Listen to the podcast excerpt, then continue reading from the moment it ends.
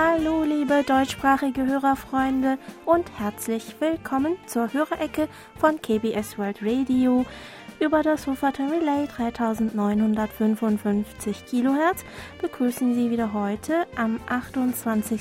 August To Young In und Jan Dirks und wir finden das ganz toll, dass Sie heute wieder mit dabei sind. Ja, diese Woche hat die diesjährige Umfrage zur Hörerzufriedenheit von mhm. KBS World Radio begonnen. Wie wir Ihnen letzte Woche bereits mitgeteilt hatten, wird die Umfrage dieses Jahr nur online durchgeführt. Äh, sie ist über ein großes Banner ganz oben auf der Startseite unserer Homepage verlinkt. Vielleicht haben schon einige von unseren Hörerfreunden das gesehen. Wenn Sie auf das Banner klicken, landen Sie gleich auf der Seite der Umfrage, wählen Sie dann die Sprache aus und schon gelangen Sie zur ersten Frage. Die Umfrage läuft bis zum 29. September. Die Ergebnisse der Umfrage helfen nicht nur bei der Verbesserung unseres Programms, sondern sind auch ausschlaggebend für die Entscheidung über den Erhalt der Kurzwelle. Wir würden uns daher sehr freuen, wenn auch dieses Jahr wieder möglichst viele von unseren Hörerfreunden an der Umfrage teilnehmen und ihr Feedback zum Programm und zum Empfang geben könnten. Wir bedanken uns schon im Voraus für Ihre Teilnahme und Unterstützung. Am 25. August gab es übrigens eine Übertragungspanne bei uns. Aufgrund technischer Probleme seitens der Relaisstation Wufferton wurde das komplette deutschsprachige Programm von 20 Uhr bis 21 Uhr UTC an dem Tag nicht gesendet. Wir entschuldigen uns für den Fehler und bitten um Ihr Verständnis, liebe Hörerinnen und Hörer. Die Technikabteilung versucht gerade Näheres in Erfahrung zu bringen, aber bis zum Zeitpunkt der Aufnahme der Hörerecke lag leider noch kein detaillierter Bericht zu den Hintergründen, Hintergründen aus Großbritannien vor. Die ausgefallene Sendung vom Mittwoch können Sie dann auf unserer Homepage oder über die App hören. Ja, hoffen wir, dass das die Umfrage zur Hörerzufriedenheit jetzt nicht Nein, hoffentlich zu sehr trübt.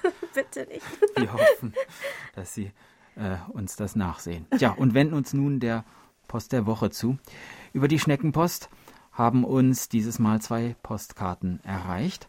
Eine kam von Friedrich Rudolf aus Darmstadt, der uns schrieb, ich grüße Sie ganz herzlich aus meiner alten Heimat, dem sächsischen Vogtland.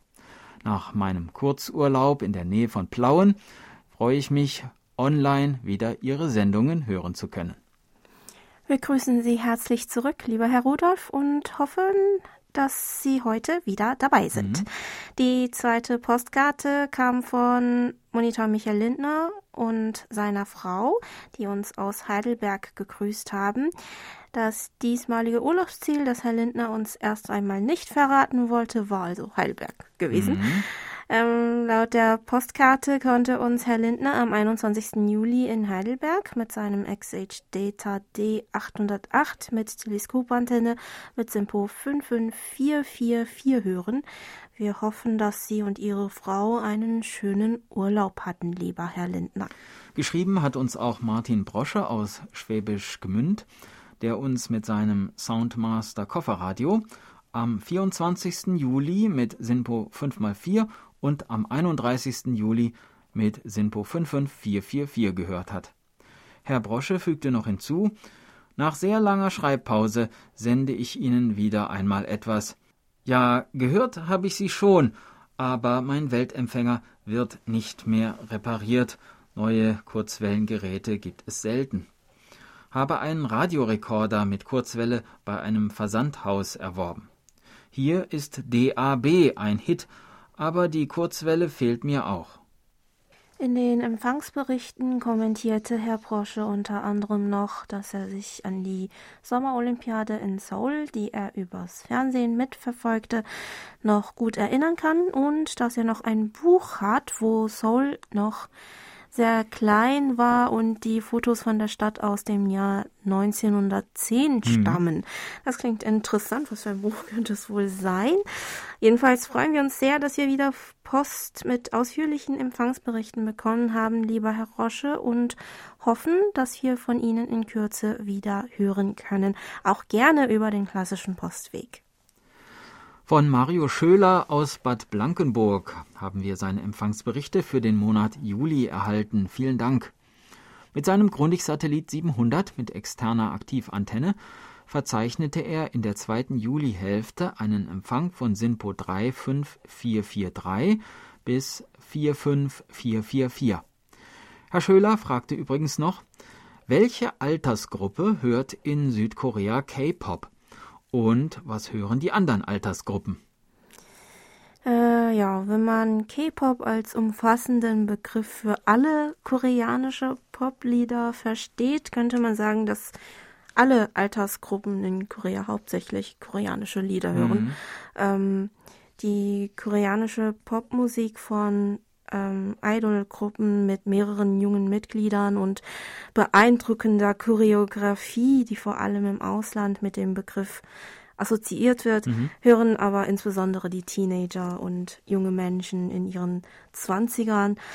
Hm, ab meiner Altersgruppe, also die 30er, hat man meistens, glaube ich, keinen Überblick mehr, ähm, welche Gruppen welchen Song singen oder mhm. äh, welche Mitglieder zu welcher Gruppe gehören. Also es gibt so viele Neuheiten jedes Mal. Ähm, daneben gewinnt auch äh, Hip-Hop und Indie-Musik mhm. immer mehr an Beliebtheit unter den jungen Menschen. Und es interessieren sich auch mehr für ausländische Musik, was eigentlich früher weniger der Fall war. Ähm, ich glaube, das liegt auch an den vielen Casting-Sendungen, ähm, wo die ähm, Bewerber auch äh, ja so Pop-Songs aus mhm. äh, den USA und äh, Europa singen. Ähm, also so Coldplay, Maroon 5, Adele, Ed Sheeran oder aktuelle auch Billie Eilish zum Beispiel werden in Korea gern gehört.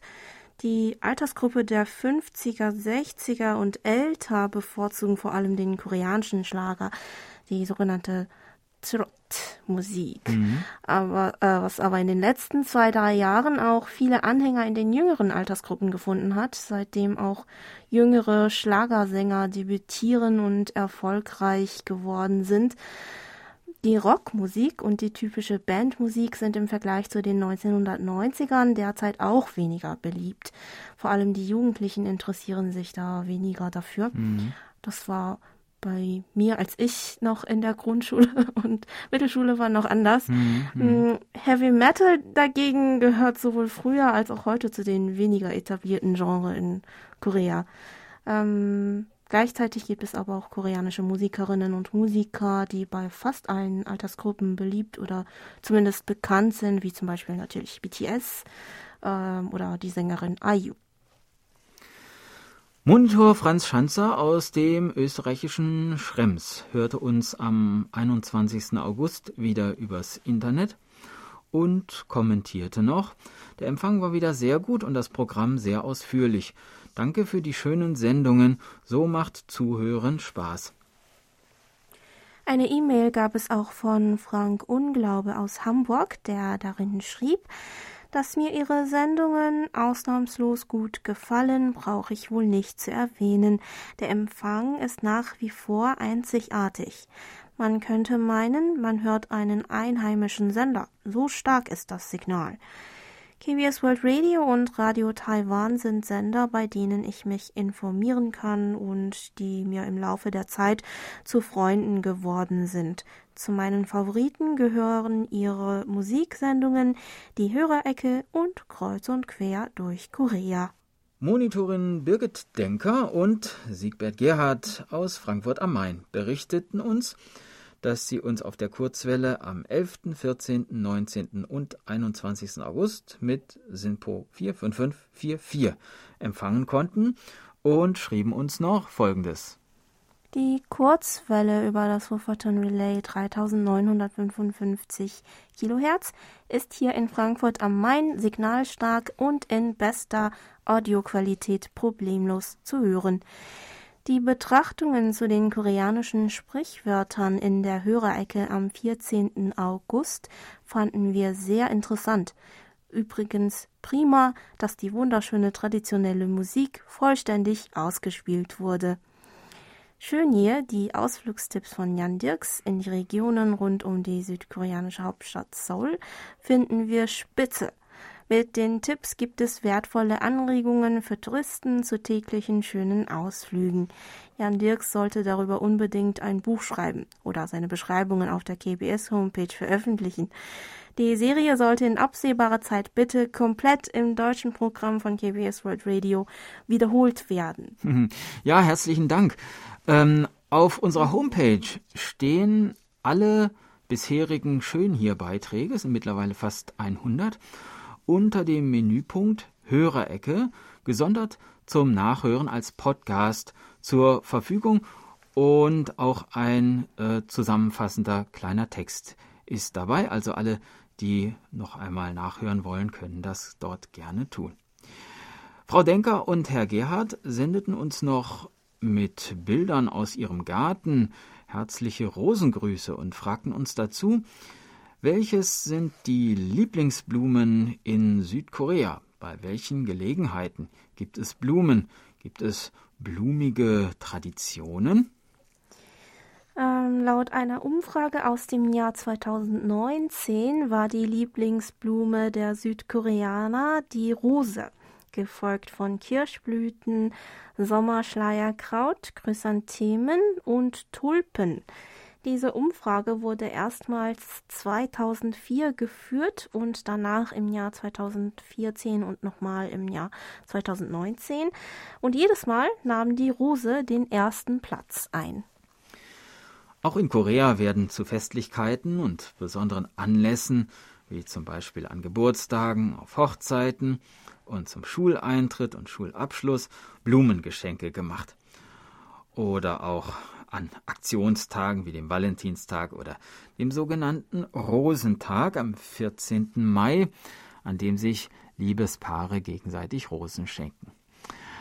Auch zum Tag zur Feier der Volljährigkeit am 17. Mai an dem man jungen Menschen, die in diesem Jahr ihre Volljährigkeit erreicht haben, gratuliert, gehören Rosen gewöhnlich als Geschenk dazu. Zum Elterntag am 8. Mai sowie am Tag der Lehrkräfte, also zum Lehrertag, um mhm. das traditionell auszudrücken, genau. am 15. Mai schenken die Kinder den Eltern bzw. die Schülerinnen und Schüler den Lehrerinnen und Lehrern rote Nelken als Ausdruck des Dankes und des Respekts. Auf einer koreanischen Beerdigung ist es üblich, dass die Gäste vor einem Porträt des Verstorbenen eine weiße Chrysantheme ablegen und ihm gedenken. Im Buddhismus sind Blumen ein Symbol für Meditation und ein reines Herz und zählen zu den sechs Opfergaben, die bei Zeremonien zu Ehren Buddhas dargeboten werden. Auf dem Altar in buddhistischen Tempeln bzw. bei großen öffentlichen buddhistischen Zeremonien sind deshalb viele Blumendekorationen, unter anderem Lotusblüten, zu sehen. Für die buddhistische Opfergabe gibt es bestimmte Blumenarrangements, die in einer Schale oder Vase drapiert werden. In der Joseon-Zeit gab es dagegen die Tradition, dass der König den Prüflingen, die die staatliche Hofbeamtenprüfung bestanden hatten, Blumen zur Gratulation schenkte. Das waren allerdings keine echten Blumen, sondern Blüten aus rotem, gelbem und violettem Papier, die an zwei dünnen Bambusstreifen angebracht wurden. Diese befestigten dann die neuen Hofbeamten am Hinterkopf, an ihrer Kopfbedeckung und zogen durch die Straßen in ihrem Dorf, um zu zeigen, dass ihnen nun die Ehre zuteil geworden ist, am Hofe zu arbeiten. Ein üblicher Brauch, vor allem bei Mädchen, ist noch das Fingernägel färben mit der Gartenbalsamine. Wenn die rötlichen Blüten im späten Frühling bis Sommer blühen, werden sie samt Blättern geerntet. Die Blüten und die Blätter werden dann mit Aluminium-Kaliumsulfat, das dem Färben dient, vermischt und mit einem Stößel zerstoßen und zerrieben. Diese werden dann jeweils auf den Fingernägeln verbreitet, die mit Stofffetzen oder mit geschnittenen Plastiktütenschnipseln umgewickelt und mit einer Schnur befestigt werden. Wenn man dann am nächsten Tag alles aufschnürt, sieht man, dass die Blüten die Fingernägel rötlich gefärbt haben. Heute gibt es zwar auch kinderfreundlichen Nagellack, ähm, die man stattdessen äh, für kind, also den Kindern mhm. auch schenkt. Mhm. Aber früher war das Fingernägelfärben mit der Gartenbalsamine bei Mädchen sehr beliebt gewesen. Jede, ich glaube, jedes Mädchen hatte mhm. dann irgendwann einmal zu Hause ähm, einen Blumentopf mit der Balsamine. Außerdem ähm, glaubten viele Mädchen, dass ihre erste Liebe bevorsteht, wenn die Farbe an den Fingernägeln noch bis zum ersten Schnee im Winter da mhm. ist. Noch früher wurden die Fingernägel mit der Blume rötlich gefärbt, weil es hieß, dass die rote Farbe Böses abwehren würde.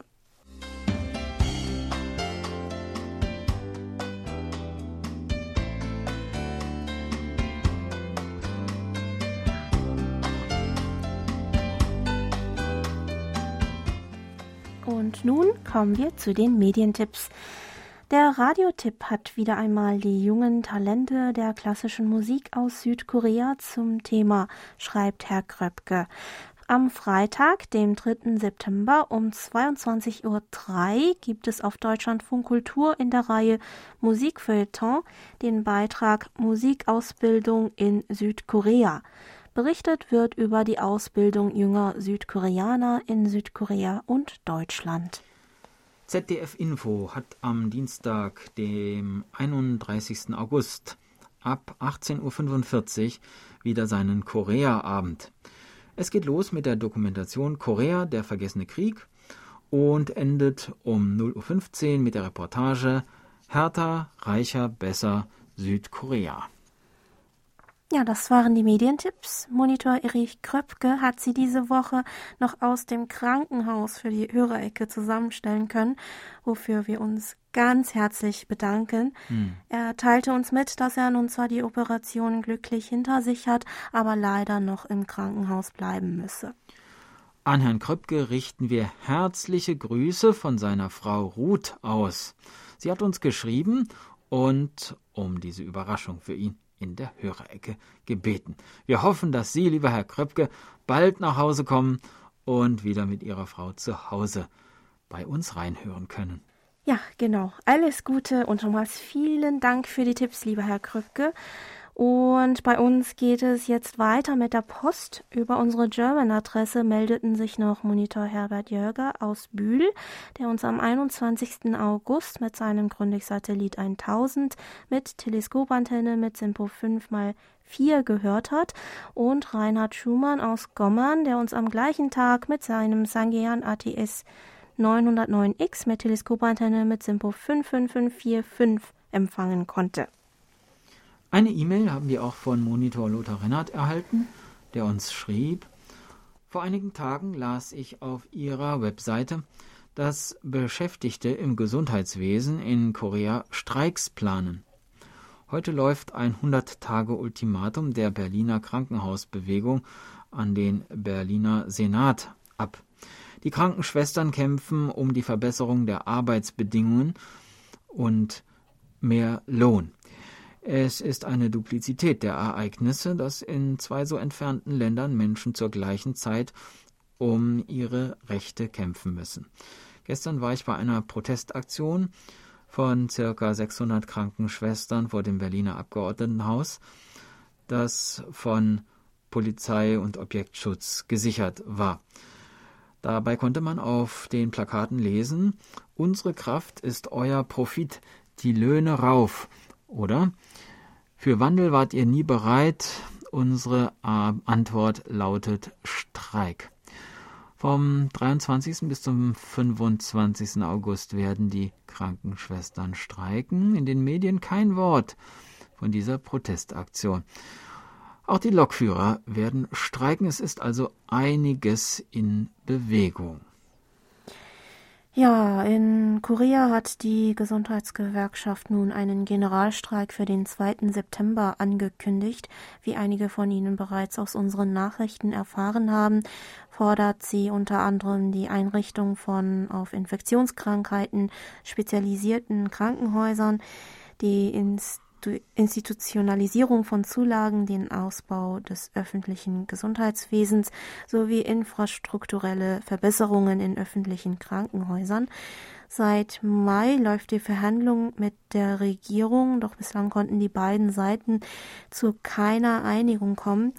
Zwar wird ein Abkommen bis August angestrebt, aber bis zum Zeitpunkt der Aufnahme der Hörerecke konnte noch keine Einigung erreicht werden. Dann haben wir diese Woche auch eine E-Mail aus der Ukraine erhalten. Andrei Novgorodsky aus Kharkiv berichtete von einem Empfang von Sinpo 5x4 am 22. August mit seinem Golon RX 912 mit Teleskopantenne. Monitor Burkhard Müller aus Hilden konnte uns diese Woche mit seinem Reuter RDR 50C mit 13 Meter Drahtantenne und Teking und Koch Antennentuner am 23. und 24. August mit Simpo 55444 hören.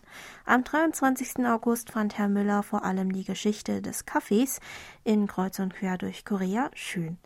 Monitor Paul Gager aus Wien berichtete, dass er mit seinem Texon S2000 mit Teleskopantenne am 11., 13. und 14. August einen Empfang von Simpo 5x4 hatte. Bei Herrn Gager bedanken wir uns wieder für die Ausschnitte aus den deutschsprachigen Print- und Online-Medien, die er uns über die Schneckenpost und übers Internet weitergeleitet hat. Dazu gehörte ein Artikel von heute.at und zwar heißt es darin, nach Hype um K-Dog boomt der K-Toasty. hm.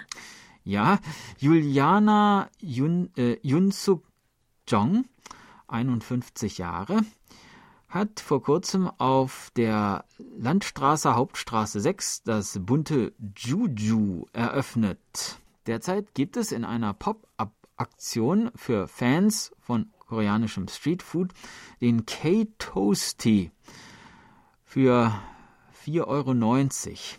Das gegrillte Sandwich mit leicht süßlichem Eye Patty und viel Kohl gibt's in Südkoreas Hauptstadt Seoul an jeder Ecke. Was Sie sicher bestätigen können, in Klammern. Ja, das können wir so bestätigen, oder? Ja. Oh, ja. So ungefähr. Ja.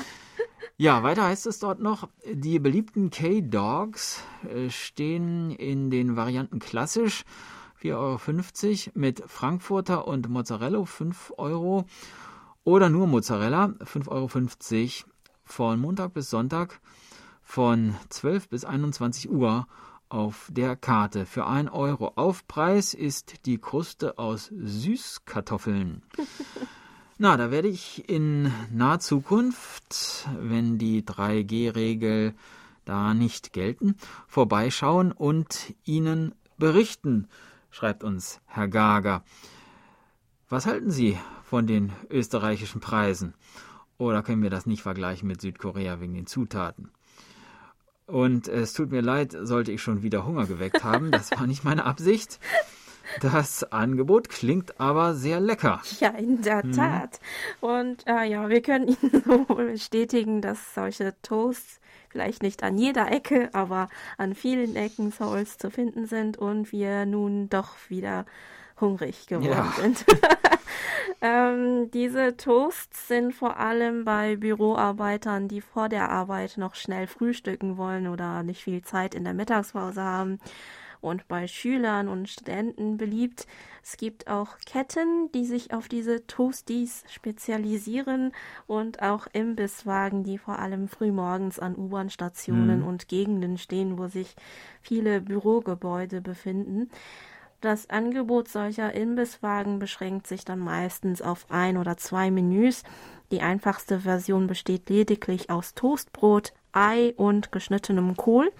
Die Toastscheiben werden in eine mit Butter eingeriebene Pfanne gelegt. Ich glaube, es ist so. Irgendwie schmeckt der Butter süß. Ich weiß mm, auch nicht mm. warum. Ja, hier aber, schmeckt aber meistens alles süß. Äh, ja. ja. also der Toast selber ja auch. Ja, ich äh, dachte, es liegt an Butter. Könnte auch sein, ja. Ja, mm. ähm, ja.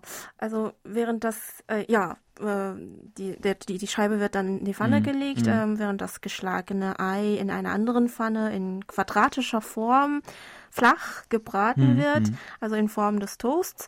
Das flach gebratene Ei wird dann auf die Toastscheibe gelegt. Darauf kommt noch Ketchup, was ich auch nicht so wirklich verstehe, mhm. oder Mayo Ketchup, also die Mischung und schließlich noch eine gute Handvoll Kohlstreifen.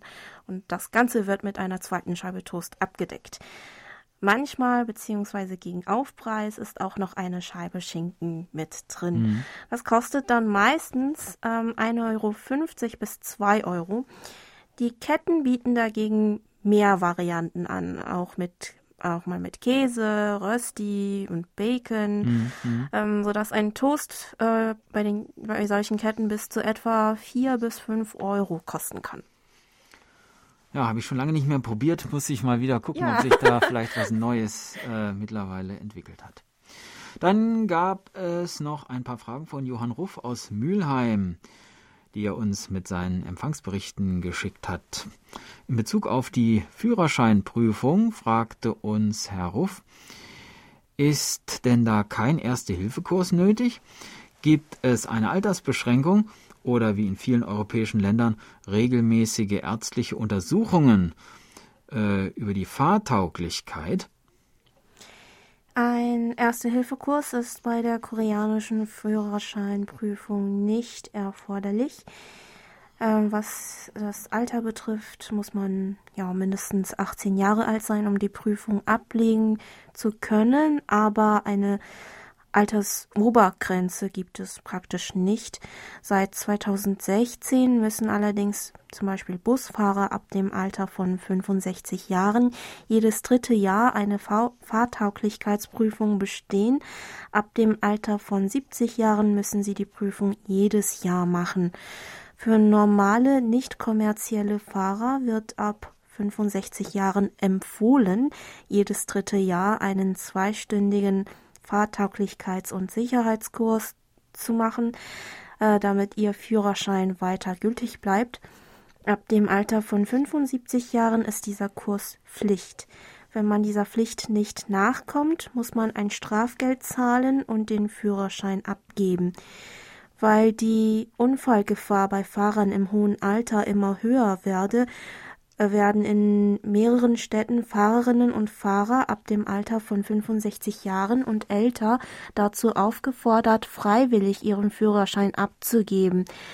Als Gegenleistung bekommen Sie dann von der Stadt eine Verkehrskarte mit einem Guthaben von 100.000 Won, also etwa 73 Euro nach dem jetzigen Wechselkurs, womit Sie öffentliche Verkehrsmittel benutzen können, oder Gutscheine, die Sie zum Beispiel in Märkten in der Stadt bzw. Provinz beim Einkaufen verwenden können. Dann fragte uns Herr Ruff noch, ob es Eisverkäufer gibt, die mit ihren Wagen durch die Straßen fahren, kräftig klingeln und Eis anbieten? Ja, diese Frage müssen wir verneinen. Imbisswagen mit Street Food, wie also Tteokbokki, Kimbap und Toast, wie wir ja vorhin auch erwähnt haben, gibt es schon, aber äh, keinen, der durch die Straßen fährt und Eis anbietet. In den 1950er und 60er Jahren gab es noch die sogenannten Eiskeki-Verkäufer. Eiskeki, das Wort kommt vom englischen Ice Cake. Ähm, diese Verkäufer, die äh, äh, liefen im Sommer durch die Straßen mit einer Box, die um ihre Schulter hing und äh, riefen lauthals, äh, lauthals äh, Eiskeki, Eiskeki, um die Käufer auf sich oder die um Kunden auf sich aufmerksam zu machen.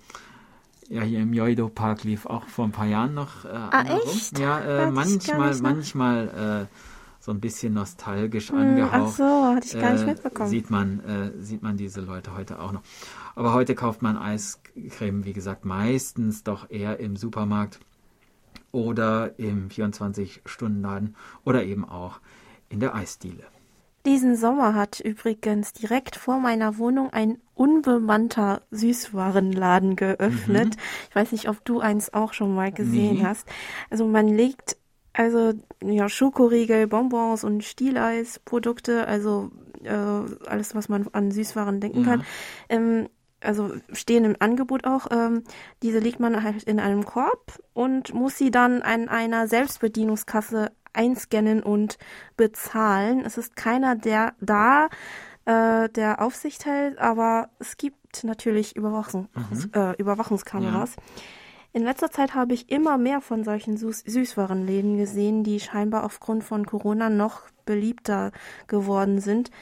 Nach Automaten sind wohl also unbemannte Läden im Trend. Automaten ja. gehören ja heute einfach ja, zum Alltag ja. vergleichsweise. Ja, und der Automat ähm, ist auch das Thema der Geschichte der ersten in diesem Monat. Der erste Automat in Korea wurde im Jahre 1973 installiert. Was wurde verkauft? Kondome. In den 1960ern wurden pro Haushalt in Korea durchschnittlich sechs Kinder auf die Welt gebracht. Als Maßnahme gegen diese hohe Geburtenrate führte die Regierung damals diese Automaten ein. Da die koreanische Gesellschaft äh, noch konservativer als heute zu Sexualthemen eingestellt war, scheuten sich viele davor, Verhütungsmittel zum Beispiel in der Apotheke zu kaufen. Um also unter anderem den Zugang zu Kondomen zu erleichtern, wurde vorgeschlagen, diese in Automaten anzubieten. Die Automaten wurden daher von der Regierung landesweit in öffentlichen Räumen wie in Kinos und öffentlichen Toiletten installiert. Gegen zwei 500 Won-Münzen bekam man in den 70ern und 80ern ein Päckchen aus einem solchen Automat. Im Jahr 1977 wurden dann an den U-Bahn-Stationen der Linie 1 die ersten Kaffeeautomaten eingeführt, die aus Japan importiert wurden. Sie gewannen schnell an Beliebtheit und mit der Sommerolympiade in Seoul im Jahr 1988 verbreiteten sie sich äh, noch schlagartig. Dank der Kaffeeautomaten rühmt sich übrigens die Stadt Gangneung in der Gangwon-Provinz bis heute sogar als Kaffee-Mekka in Korea. In den 1980er Jahren wurden einige Automaten nämlich auch am Anmuk-Strand am Rande der Stadt Gangneung aufgestellt. Es sprach sich schnell herum, dass der Kaffee besonders gut schmecke, weshalb immer mehr Menschen extra zum Strand pilgerten, um in den Genuss des Automatencafés zu kommen. Bald standen Dutzende dieser Automaten am Strand. 2001 wurde aber dann ein dreistöckiges Café mit Glasfassade eröffnet, als dieses schicke Café, das sich aus der Stadt in das Fischerdorf mit seinen schiefergedeckten Häusern verirrt zu haben schien, gebaut wurde, mhm. staunten die Alteingesessenen nicht schlecht ihnen die Kaffee gewöhnlich mit Zucker und Kaffeeweißer süßlich genossen hatten, kam der hier frisch gebrühte Kaffee mit seinem spezifischen, äh, das ganze Gebäude erfüllenden Aroma äußerst fremd vor. Zudem war der Preis viel höher als der von Kaffee aus dem Automaten. Viele, die es gewohnt waren, ihren Instant-Kaffee im Schummerlicht der traditionellen, meist in den Untergeschossen befindlichen Tabang-Kaffeestuben zu trinken, fragten sich, wer wohl in einem solchen Glasschaukasten diesen gewöhnungsbedürftigen Kaffee trinken wolle und nahmen deshalb an, dass das Café sicher bald wieder schließen würde. Doch allen Unkenrufen zum Trotz standen die Menschen nach knapp einem Jahr dort Schlange so kam es dazu, dass in der Gegend ein Café nach dem anderen öffnete. Ja, das geht in Korea sehr, sehr schnell. Mhm. Nicht nur am Anmok-Strand, sondern auch in der Umgebung gab es nun unzählige Cafés. Die Kaffeestraße wurde zum landesweiten Touristenmagneten. Um diese Zeit herum nahm die Zahl der Kaffeeautomaten langsam ab, weil sie wie in Kangen dem allgemeinen Kaffeetrend nicht standhalten konnten. Heute sind es aber nicht nur Kondome und Kaffee, die in Korea in Automaten verkauft werden. Neben Süßwaren, Hygieneartikeln und Getränken kann man sich auch Kosmetikartikel, Blumen, Bücher und Instantnudeln aus dem Automaten ziehen. In den letzten Jahren findet man auch öfters Automaten, an denen es frisches Fleisch gibt oder auch Salate, Beilagen und Obst. Von der Stadt Chungju, die vor allem für ihre Äpfel bekannt ist, gibt es zum Beispiel Apfelautomaten, an denen es frische Äpfel und auch Apfelsaft gibt. Versuchsweise gibt es gerade in einigen Restaurants Automaten für alkoholische Getränke. Die Nachfrage nach Automaten ist infolge der Corona-Pandemie noch gestiegen, so dass wir mit äh, einem noch vielfältigeren mhm. Automatenangebot wohl rechnen können.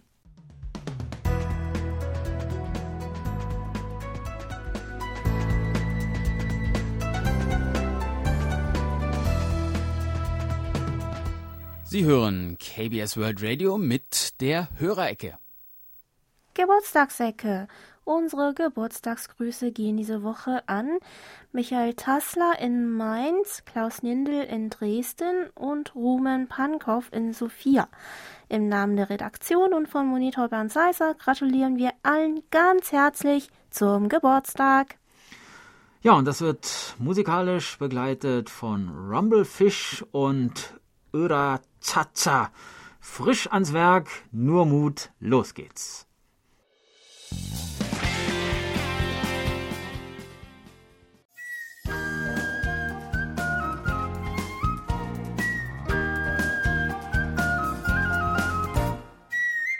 Schön hier.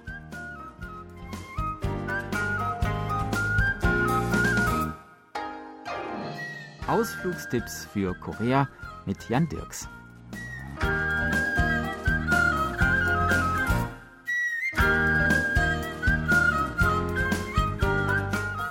In der vergangenen Woche haben wir die Gedenkstätte Imjingak besucht, die nicht weit von der nordkoreanischen Grenze entfernt liegt.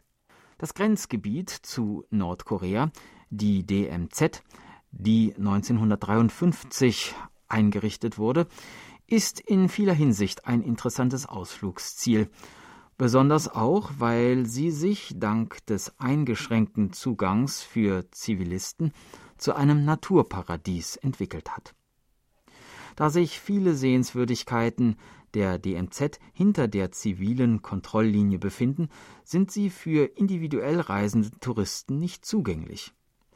Es empfiehlt sich daher, die DMZ in Form einer Tour zu besuchen, zum Beispiel mit dem DMZ Friedenszug. Mit ihm wollen wir heute fahren, und zwar im Rahmen der Tora-san Security Tour. Der Zug fährt von Mittwoch bis Sonntag jeweils einmal am Tag vom Solar Bahnhof Jungsan über den Solar Hauptbahnhof in die DMZ. Kosten für Erwachsene ungefähr 27 Euro. Abfahrtszeit am Solar Hauptbahnhof 10.15 Uhr. Nach gut einer Stunde Fahrt, genauer gesagt um 11.24 Uhr, erreichen wir den Bahnhof Imjingang, wo wir ja letzte Woche waren. Doch nun fahren wir, nachdem man unsere Reisepässe kontrolliert hat, weiter über die Eisenbahnbrücke des Flusses Imjingang Richtung Norden. Um 11.43 Uhr kommen wir an am Bahnhof Torasan, dem nördlichsten Punkt des südkoreanischen Eisenbahnnetzes. 56 Kilometer von Seoul und 205 Kilometer von Pyongyang entfernt, wurde die Station 2002 kurz vor der Fußballweltmeisterschaft in Korea und Japan als touristische Attraktion eröffnet. Wir steigen hier in den Bus um, der uns in wenigen Minuten zum Friedenspark Torasan bringt. Hier gibt es unter anderem ein Observationsdeck und man bekommt eine Ahnung von der unberührten Natur der entmilitarisierten Zone. In der Ausstellungshalle unterhalb des Parks kann man durch 3D-Videos mehr über die Geschichte des Bahnhofs Torasan erfahren sowie Materialien zur Ökologie der DMZ sehen. Auch einen Ökoteich in Form der koreanischen Halbinsel kann man hier bestaunen. 13 Uhr Mittagspause und eine kleine Stärkung im Wiedervereinigungsdorf Tongilchon. Um 14 Uhr geht es weiter. Wir besteigen das Tora Observatorium. Es ist das nördlichste Observatorium im westlichen Teil der DMZ und wurde der Öffentlichkeit erstmals 1987 zugänglich gemacht. Mit Ferngläsern kann man hier einen Blick hinüber nach Nordkorea werfen. Dort drüben sieht man die Stadt Kaesong, in der sich ein großer Industriekomplex befindet, der lange Zeit von Nord- und Südkorea gemeinsam betrieben wurde. Man sieht den Berg Songaksan, den Kooperationsbauernhof Kumangol und eine Statue von Kim Il-sung. Fotos darf man hier keine schießen, denn der Bereich hinter dem Observatorium ist Teil eines Militärpostens. Ganz in der Nähe des Observatoriums befindet sich der dritte Invasionstunnel, der von Nordkorea zur Infiltration Südkoreas gegraben und im Jahre 1978 entdeckt wurde. Nordkorea stritt damals ab, den Tunnel gebaut zu haben und behauptete, Südkorea sei für dessen Konstruktion verantwortlich. Der Tunnel erstreckt sich über eine Länge von 1,6 Kilometern und ist je zwei Meter breit und hoch. Er hätte die Mobilisierung von rund 10.000 Soldaten pro Stunde ermöglicht. Das Innere des Tunnels kann man entweder zu Fuß oder mit einer Monorailbahn besichtigen.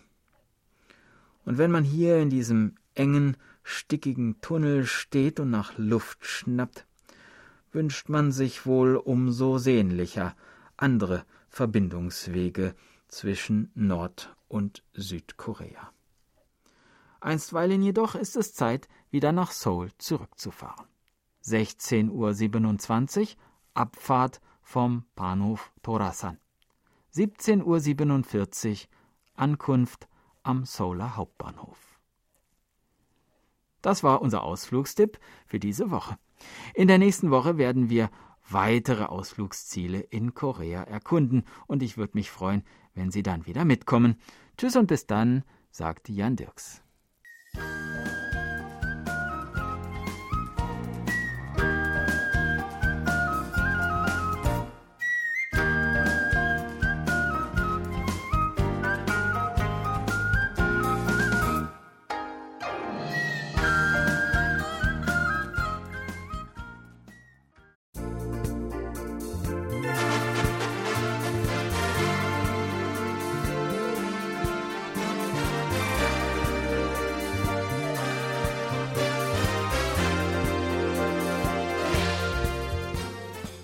War's mal wieder für heute.